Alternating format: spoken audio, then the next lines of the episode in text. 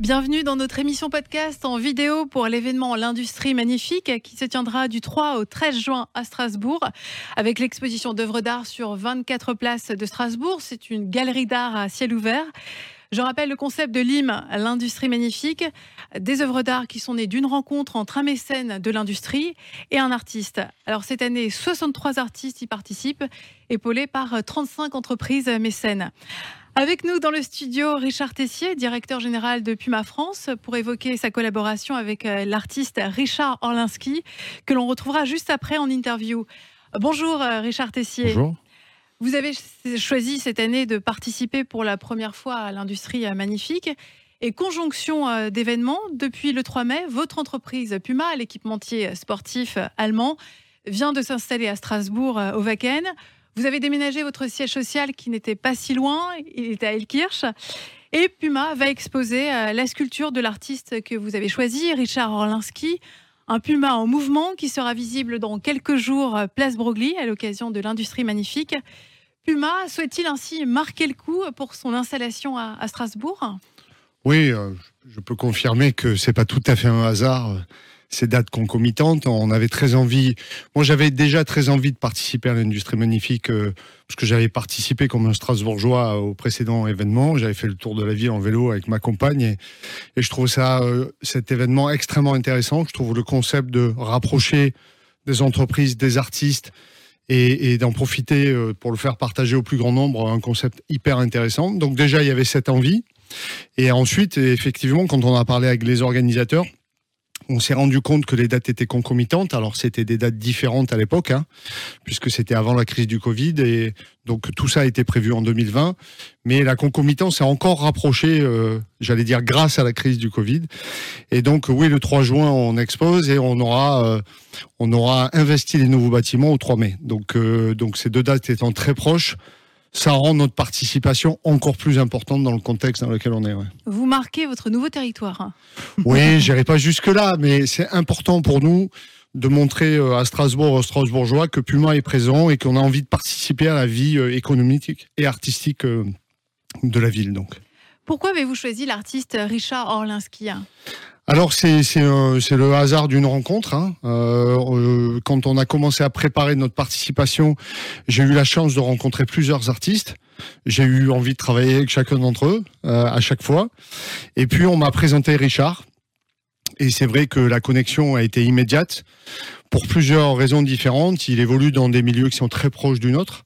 il côtoie beaucoup de sportifs et notamment des footballeurs, il est très présent dans le milieu artistique, musical, ce qui est notre cas également. Donc la discussion a été euh, assez euh, naturelle. C'est un passionné de sneakers. Donc euh, c'est ce qui est aussi un, élément, ouais, un élément important dans la facilité de notre communication. Et puis enfin, ce qui était le plus important, c'est qu'il est habitué à fabriquer des œuvres basées sur le monde animal et sur des, des, des animaux plutôt impressionnants en termes de taille. Oui, parce que nos auditeurs connaissent peut-être euh, les œuvres de Richard Orlinski, les ont peut-être déjà croisées dans, des galeries, ces sculptures d'animaux sauvages aux couleurs euh, flashy euh, ou des sculptures à, facettes pixelisées. on, retient le, King Kong, par exemple, en, colère, assez expressif. On le connaît, celui-ci rouge flashy, par exemple. Oui, oui, il est de différentes couleurs. Il est notamment en haut de certaines pistes de ski. Donc, il aime bien faire ce genre d'exposition, donc euh, au plus grand nombre, une nouvelle fois, avec des œuvres assez euh, gigantesques, et puis des œuvres qui représentent des animaux. Et comme je voulais euh, évidemment que nous fassions un puma, ben, la connexion s'est faite naturellement. Alors Richard Tessier, donnez-nous à voir, décrivez-nous votre œuvre d'art, ce puma en mouvement quasi flottant. Oui, j'irai pas jusque-là parce qu'elle est assez lourde, donc elle est assez impressionnante. Le, le puma fait 4 mètres 30 euh, la hauteur de l'œuvre, c'est 3,50 mètres. Et effectivement, il a trouvé, Richard Orlinski et son équipe ont trouvé une solution technique pour garder le mouvement de l'animal tel qu'il est sur le logo. La sculpture reprend l'emblème fétiche de votre marque. Que symbolise ce puma pour vous? Bah, euh, Avant tout le mouvement, euh, alors, je suis pas très objectif, mais j'ai l'impression qu'on a le, logo de marque dans le milieu du sport le plus sympa. Mais euh, c'est vrai que c'est autour du mouvement. Le sport étant euh, l'apologie du mouvement, le Puma est aussi en mouvement, et donc c'est c'est l'élément qu'a gardé Richard pour aussi la création de son œuvre. Oui, donc c'est le mouvement, la force également? Ouais, mais c'est avant tout le mouvement et la dynamique, oui. Avant la force. D'accord. La sculpture euh, du Puma sera ensuite installée sur le parvis de votre siège social au Wacken, un beau bâtiment euh, tout en verre. Présentez-nous euh, votre nouveau siège social. Oula, vous avez deux heures devant vous Non, non, mais je sais quand même. non, non, sur quatre étages. Dites-moi. Oui, oui, en fait, oui, on a, on a essayé déjà de, de respecter l'environnement dans lequel on était, parce qu'on est sur un emplacement particulier, hein, puisqu'on est en, lieu et place de l'ancien maillot. On a gardé la porte, même si elle était reconstruite. Donc c'est un élément important et esthétique du bâtiment. Ensuite, on a vraiment essayé euh, d'avoir un bâtiment qui utilise la lumière le plus possible.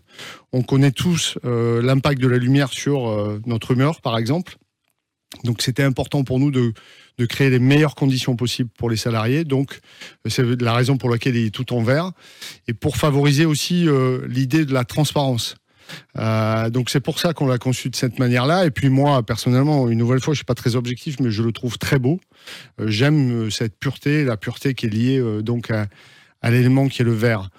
Et ensuite, pour vous donner plus de détails, comme vous le disiez, donc 4000 m2, 4 plateaux de 1000 m2 pour faire simple, 1000 m2 de showroom, 1000 mètres carrés avec euh, des espaces communs, auditorium, cantine, salle de sport évidemment, euh, une salle zen pour que les, salariés puissent évidemment se reposer. Et cerise sur le gâteau, un roof, un rooftop. Oui, au-dessus euh, des deux. Après, un on très a agréable rooftop tout en haut de l'immeuble. Ce sera une terrasse très agréable. Oui, oui, oui. Donc on a un rooftop avec une partie sport, donc un city stade sur le rooftop, et puis la deuxième partie qui est vraiment un, un espace de loisirs, oui, de détente. Et donc, euh, oui, il y aura des aires de jeu, c'est ça, sur ce rooftop? Oui, oui, il y, a un mini stade de foot et également un panier de basket. Donc, euh, les gens pourront jouer euh, dans, leur moment de pause. On va faire aussi, on va créer un, mini golf. Donc, pour pouvoir, vous le savez aussi, Puma est, opère dans le golf. Donc, on avait à cœur de faire ça. Et puis surtout, je vous le disais, des espaces de détente où les gens pourront venir s'asseoir, discuter d'une manière informelle et prendre le soleil quand il est présent. Avec la pandémie, malgré l'essor du télétravail, vous n'abandonnez pas vos, locaux hein? Non, pas du tout. On trouve que c'est très important de pouvoir travailler ensemble. On sait que ça stimule la créativité. Donc c'est la raison pour laquelle pour nous c'est très important que les salariés puissent se retrouver. Et au contraire, ce siège a été conçu pour, pour qu'ils aient envie de venir. D'accord. Y aura-t-il un événement particulier le jour de l'inauguration? Est-ce que euh, Neymar, qui est l'égérie de votre marque, euh, viendra à l'inauguration? Alors pour le moment, on n'a pas encore, euh, tant que la situation sanitaire ne s'est pas stabilisée, on n'a pas défini une date d'inauguration, mais il est évident que le jour où nous la ferons, nous essaierons de faire venir nos plus grandes égéries. Oui. Oui, Neymar, j'ai vu que Puma vient de dévoiler des crampons Fortnite pour Neymar. oui, on, a, on a amené, euh, enfin c'est le 10 mai, euh, une opération euh, avec Fortnite et, Neymar qui, permet de rapprocher encore Neymar de, sa cible et de ses fans. Vous collaborez régulièrement avec des artistes, que ce soit pour vos collections ou pour des opérations de mécénat? Alors on le fait plus particulièrement en général sur des collaborations produits, hein, puisqu'on fait des collaborations très régulièrement, plusieurs fois par an, pour des créations donc de chaussures ou, de vêtements. Là, on l'a fait dans le, dans, milieu de l'art, on l'a vraiment fait à l'occasion de l'industrie magnifique. On n'est pas, on pas coutumier de ce fait-là. On est plus des mécènes du sport que des mécènes de l'art. On l'avait fait euh, il y a deux ans avec le Mucem à, à Marseille, parce qu'on avait créé un maillot qui utilisait la frise. Donc, euh, on, donc on le fait d'une manière opportuniste, j'allais dire, hein, dans le sens noble du terme, quand euh, les conditions sont réunies, et c'est le cas euh, une nouvelle fois à l'occasion de l'industrie magnifique. Merci beaucoup Richard Tessier. On va retrouver tout de suite l'artiste Richard Orlinski. On va le joindre tout de suite par téléphone. Bonjour euh, Richard Olinsky, merci d'être avec nous. J'ai à mes côtés dans le studio Top Music euh, Richard Tessier. Richard Olinsky. Bonjour Richard. Salut. Richard Olinsky, vous êtes dans vos bureaux ou dans votre propre galerie d'art euh, rue du Faubourg Saint-Honoré à Paris? Écoutez, je suis dans un mes studios. Ah, dans votre studio. À Paris aussi. À Paris. Richard Olinsky, vous avez été choisi par la marque Puma pour créer un félin en mouvement. Quelles ont été vos, intentions dans la création de cette sculpture? Alors mes intentions, c'était de respecter l'ADN de, Puma. Donc on a discuté avec euh, Richard et on a trouvé euh, une idée assez saugrenue, c'est d'arriver à faire euh, reproduire un petit peu le, mouvement de, l'emblème, enfin en tout cas de, de, ce qui caractérise Puma, à savoir le, Puma, euh, le 4, comme il l'appelle. Et au début, je me suis demandé comment on allait pouvoir faire. Finalement, on a trouvé un subterfuge pour qu'il flotte un peu dans l'air. Donc, on a cette impression euh, de reproduire vraiment euh, à l'identique, et même si c'est transformé avec, en, mettant un petit peu ma façon de travailler.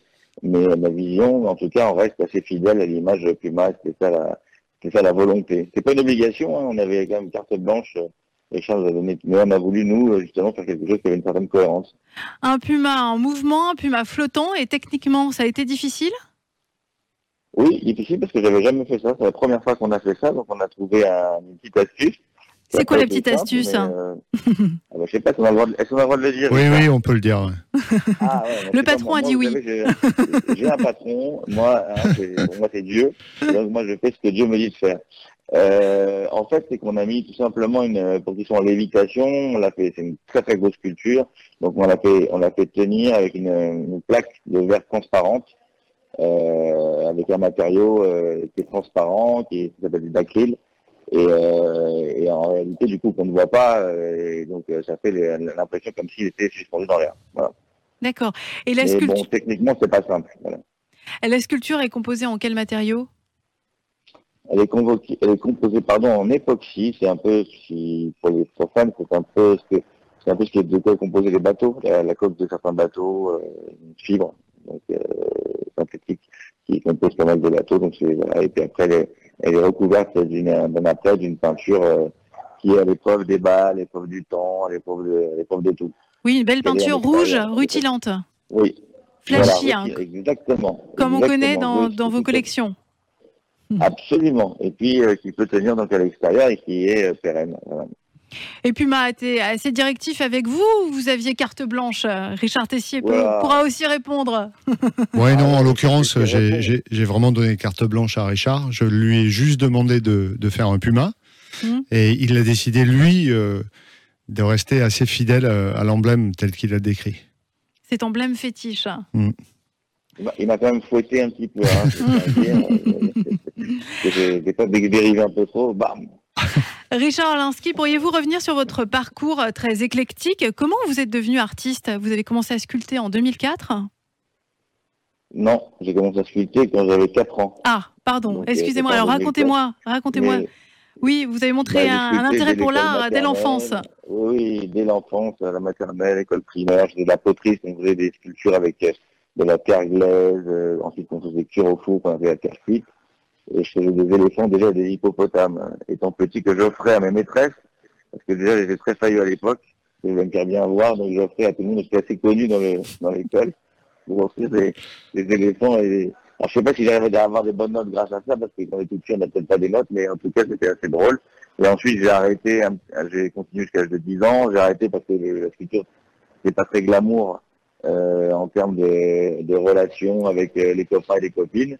Et euh, ensuite, euh, ensuite, euh, bah, euh, j'ai repris ça à l'âge de 20 ans, mais c'était un hobby. Donc, euh, donc, euh, du coup, euh, j'en ai vraiment effectivement, comme vous le dites, euh, commencé à en faire une carrière à partir de effectivement 2004. À un moment, j'ai tout arrêter et me lancer dans quelque chose qui était vraiment fait pour moi. Voilà. Oui, a parce que vous étiez passé dans bon, de voilà. l'immobilier, ensuite vous êtes venu à la sculpture, c'est ça Vous étiez aussi dans la musique en tant que DJ Tout à fait, tout à fait. Je suis toujours dans la musique. Et Toujours. je sors des sons, je suis toujours, dans la musique, dans l'art, je fais du théâtre, j'ai fait un, un one man avec euh, l'année dernière avec Laurent Baffy, et je continue un nouveau spectacle qui va commencer à partir de la rentrée si la pandémie veut bien nous laisser travailler.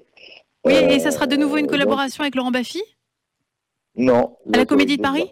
euh, Oui, Comédie de Paris avec d'autres artistes. euh, euh, pour l'instant, c'est confidentiel, mais euh, voilà, on travaille sur des, un truc sympa aussi. Après, Laurent met toujours, voilà, mais c'est pas lui qui fait la mise en scène de, questions. Et Richard Orlinski, vous avez prévu de sortir un nouvel album cette année. Vous allez collaborer avec un Ouais. rappeur américain. Vous pouvez m'en dire plus sur ce projet?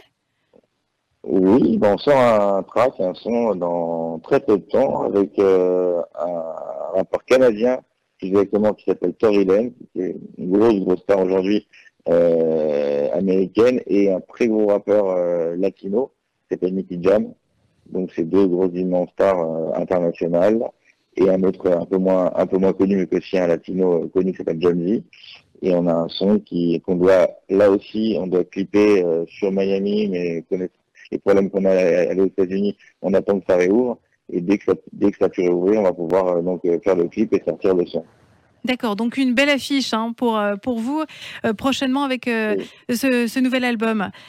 J'ai lu. Euh... La plus belle affiche, c'est la plus belle affiche. Oui, bien sûr, bien sûr. C'est ça la vraie affiche, le reste, n'a pas d'importance. D'accord. Vous êtes l'un des artistes contemporains français qui vend le mieux dans le monde.